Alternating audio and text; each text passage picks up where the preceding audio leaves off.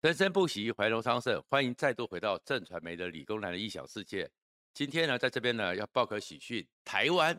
短期之内没有事了，因为台积电没事，所以呢，我们大概可以过一个至少今年的一月的春节，应该心情可以过得舒坦一点。如果你喜欢这个频道的话，请记得在右下角的小叮当按赞、分享和订阅，谢谢大家。先讲一个。我想，其实是一个基本的逻辑，也是我们学理工的，在学数学真正进入理工组的时候，数学第一课就是逻辑，里面就有一个逻辑叫做非 P 则 Q，所以非 Q 则非 P，意思就是这段两三年来，我们知道台湾的情势非常的紧张，然后整个习近平整个解放军武力犯台的态势越摆越强烈，而且呢，台湾的安全就因为我们有个台积电，所以呢。美国关心了，欧洲关心了，日本、澳洲大家都关心了。所以当台湾安全问题国际化之后，整个情势就越来越紧绷。所以在逻辑里面，大家为什么都各国这么关心呢？就因为他们都知道，台湾有事就是台积电有事。但是现在呢，台积电如果没事，大家就可以松口气。逻辑上就是台湾暂时也没事。为什么会这样讲呢？终于在。整个因为疫情关系，拜登和习近平这世界上最强大的两大强权，在先前因为疫情关系，只是五次用视讯通话之下，终于在面对面的在巴厘岛这边，两个人谈了三小时二二十几分钟，将近两百分钟，两百分钟很仔细的谈。谈完之后，拜登出来讲了一句话，他很确定。习近平没有立即武力攻台这样一个打算，哇！你看全世界很多人心情就松了一下，而松了一下之后，马上又传出来，巴菲特，股神巴菲特，其实他过去不太喜欢去买科技股，而且因为科技变动太快，不符合巴菲特有时候要长期持股这样一个诉求，而且巴菲特也不太碰亚太地区的股票，突然之间。巴菲特旗下的一家投顾公司、投资公司直接一买就买了台积电四十一亿美元这样的一个股票的 ADR，所以一下子巴菲特就跃升为台积电第五大股东，连巴菲特都对台积电这么有信心，所以你看到老虎基金或什么的，让我们低迷很久的台湾的很多的台积电股民心里也就安了，大家也就开始买，可是华尔街也非常兴奋。台积电呢，就开始讲了，台积电是一家最好的公司。我们不要看它的股票，它的在制造业里面就是领头羊，是全世界最好的制造业羊。可是，在这个时候，欧美的战略智库华尔街都会用了一个形容词，这个形容词是短多长空，就是说现在这个情况之下，台海好像和缓。台积电应该暂时没事，所以台湾也没事。这个局面叫短多长空，而这个短多长空什么状况呢？会讲说这段缓和期、和缓期大概只有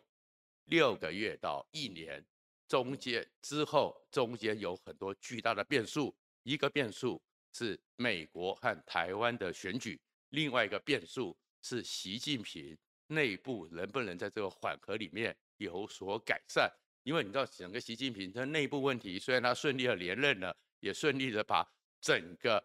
胡锦涛团派呢扫地出门，王岐山这些人呢过去掌控经济的系统呢全部的净身出户，可是也发生了他的一个清零政策之下，人民已经不忍了。广州起义也是前这一段时间大家看到的。那么多的人面对着水枪的冲撞，高喊解封、解封、解封，不要再核酸，不要再核酸。所以其实习近平现在台海没那么紧张，他能够处理好内部的一个问题吗？都会是个变数。那为什么大家会觉得说这个变数那么重要呢？其实还是回到到底，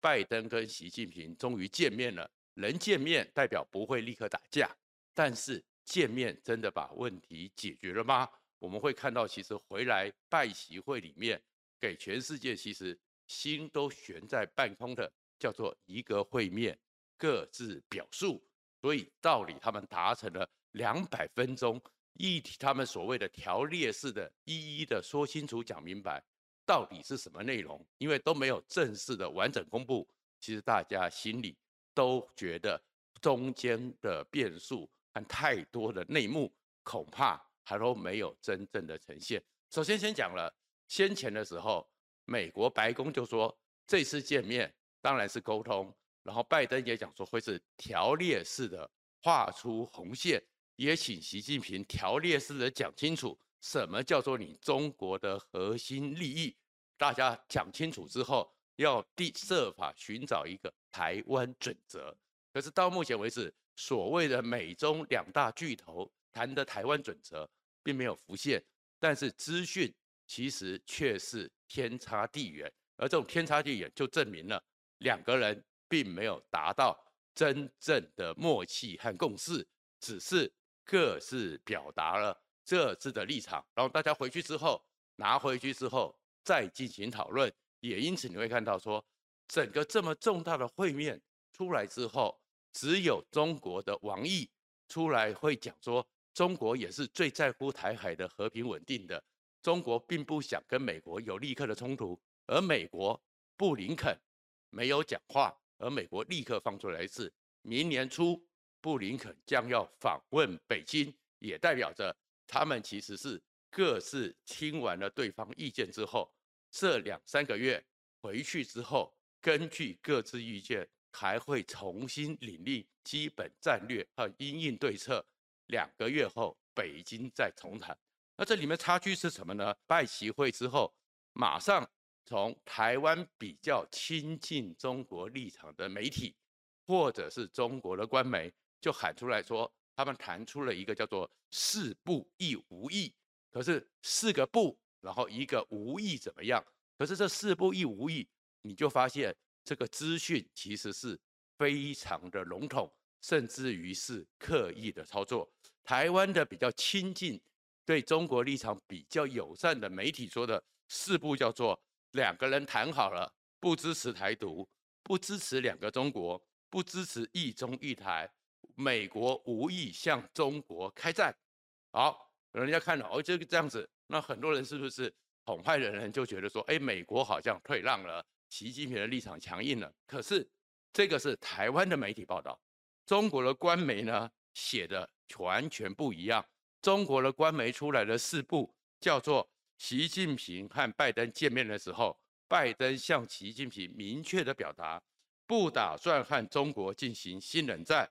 不会计划透过各种方式改变中国的政治体制，不会因为强化盟友的结盟关系而因此用利用这种强化对中国继续施压。不会支持和鼓励台湾独立，无意和中国产生直接的冲突。这个是中国官媒里面所谓的“四不一无意”。可是很特殊的是，白宫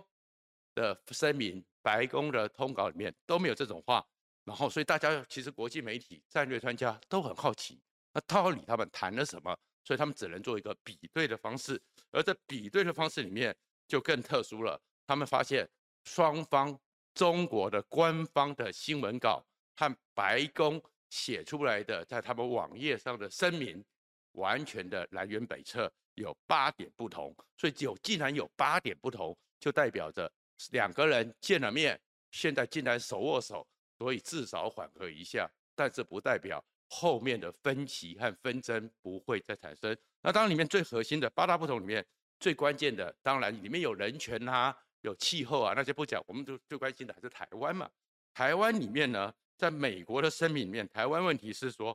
拜美国美国白宫和国务院的声明是说，拜登在会议里面警告习近平，美国反对任意单方面企图改变台湾海峡现状的行动，而且美国更反对中国在台湾的胁迫性。和侵略性的日益增加，这是美国所说，拜登的说法。但是中国外交部针对台湾的问题的一个描述却完全不一样。中国完全没有提到美国反对这些事情。中国写的出来是说，没有提到拜登的警告。中国只说台湾的问题是中国核心利益的一部分，这是习近平告诉拜登的。而美中关系第一条不可逾越的红线，这是中国的内政问题。所以其实你就观看到这个，就是美国认为你拜习近平应该到此为止，而习近平告诉拜登的是说，我认为这个是你美国没有资格讲话的。所以台湾问题，你说双方真有达成共识没有？两个人光从声明稿里面就完全不一样。而中国在新闻稿里面又说，拜登有跟习近平讲说，他不会支持台独，不会支持一中一台，不支持两个中国，但是。白宫说这些话，拜登都没有讲。拜登只说美国的一中政策从来没有改变。那我们其实先前讲了很多了，从当年那个邓小平，一直到现在，甚至远到季辛吉跟周恩来、毛泽东见尼克森见面，美国就说你有一中原则，我知道了。中国的一中原则是说，整个台湾是中国自古以来不可分割的一部分。这叫做中国的一中原则，而美国的一中政策是说，中国声称台湾是他的，美国知道，就这样子，但是美国没有说他同意，所以美国的一中政策，但是在今年这段时间里面，整个拜登还有整个美国国务院讲得更清楚的是，两岸之间希望和平解决，但是中华人民共和国。从未行使权统治权力，在台湾这边，双双方互不隶属，所以其实还是南辕北辙。而在中美关系里面呢，中国的声明里面是说，习近平告诉拜登说，美国不寻求改变现有，中国并不打算改变现有的国际秩序，或者是去干涉美国的内政。无意挑战或取代美国现在在世界上的一个角色，但是美国呢也没有说完全没有讲习近平讲的这些话，也没有这些内容，也没有说拜登针对这些内容做了什么回应。美国白宫方面的说法只有说，美国将继续和中国产生激烈竞争，但是不应该双方把这个激烈竞争改成直接冲突。就是国与国的竞争本来就合理，但是不要用这个当借口，变成是刻意的一个冲突。那当然对中国来讲，就刚刚讲的，他们也讲的，就是中国官媒的所谓“四不一无”里面，对于中国的体制，中国声明说，拜登承诺不会寻求改变中国的体制，但是美国的声明里面完全没有谈到这么一点点。然后这里面的情况就是说，因为我们知道美国还有世界上一直有个主流的意见，特别是六四天安门之后，希望有一个概念叫做和平演变。当中国渐渐的富强起来了，当中国慢慢的融入了世界秩序，当中国的和世界的经济越来越紧紧密紧密的挂在一起的时候，整个中国的中产阶级。中国的现代化的观念、现代化的普世价值的概念不断提升之后，这种威权专断独裁的共产体制会有所改变，要和平演变。中国其实非常害怕，因为他们很怕会这样子会变成当年苏联一样，所以他们一定要坚持习近平新时代的中国社会主义特色这样的一个体制。可是中国很害怕，所以中国警告美国说不要。但是美国呢？没有说，而中国现在可能是拿着这个对内讲说，习近平这个体制是美国都说不会改的，可是美国完全没有。所以，我们回到这里面来看，你就知道说，其实美中见了面，见面三分情，所以这个情分之下，会让现在台积电没事，所以我们台湾暂时也没事。而整个去比对之后，国际上的比对，国际上的智库比对里面发现。所谓的八大不同，因为其他还有气候的啊，还有人权公约什么的，那个八大不同里面只有一点，最后呢比对之后，双方的说法只有一点是相同，两国都有声明是双方避免由激烈竞争转向直接冲突，所以其实我们回头来重新来看这件事情，就是说拜登其实现在还是觉得台湾这边是有危险。台湾这边是有状况，而习近平的野心可能是无限扩张，而习近平内部里面他也当然知道说，他现在连任之后，刚开始要把根基扎稳，内部的经济问题、内部的房地产问题、内部的失业问题、内部的疫情、内部的反扑，还有他的新的班底能不能有效的去控制这一个庞大的帝国，都是问题。所以双方见了面，见面三分情，不会立刻剑拔弩张，所以不会立即对台湾动武。但是不代表习近平不打算对台湾动武。而过后为什么华尔街会紧张？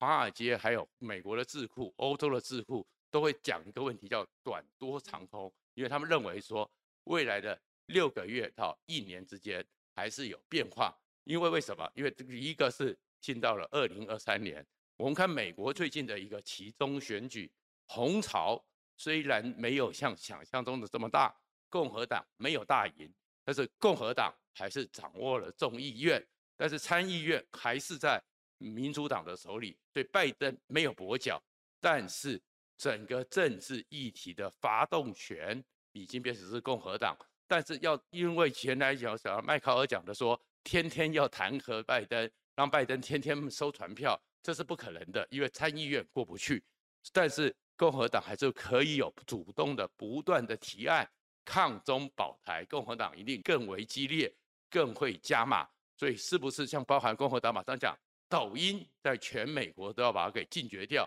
这些的加码会持续的增增加，然后持续的增加之下。所以，美国内部抗中保台还会是一个政治发动的一个主流。然后，连川普都已经宣布要参选总统了。当然，川普现在面对了佛州的德桑提斯这样一个新秀，他能不能顺利代表共和党，大有问题。可是，整个逼向二零二四这场总统大选，而这民主党和共和党参与选举，可见我们从这次的其中选举就知道将会非常激烈。所以，美国的当选举内部激烈的时候，对外可能心力上会稍微的没有那么的强大，是力能力和资源也不够，所以这个东西可能是一个变数。另外一个变数是，中国会不会恶意解读台湾的民意展现？因为二零二二的一个选举到二零二二选举之后，如果开完了票，开出来了票，然后这个情况。是台湾人民的选择，但是中国没有民主啊，中国不懂得选举啊，就像刻意的，像马晓光就去谴谴责说，台湾的问题的紧张根源是因为民进党恶意谴责，然后恶意谴责之后，就像美国的 USCC 美国国会中美经济安全暨审查会议年度报告七百八十九页里面有七十四页专讲台湾问题，中国还是会。恶意的，除了经济、军事、外交之外，专门针对台湾中小型的企业，造成或者是对中国本体经济没有影响，但是中国的比较小型的企业，比较是民进党票仓的企业，进行一个像是我们先前的裴洛西来台的时候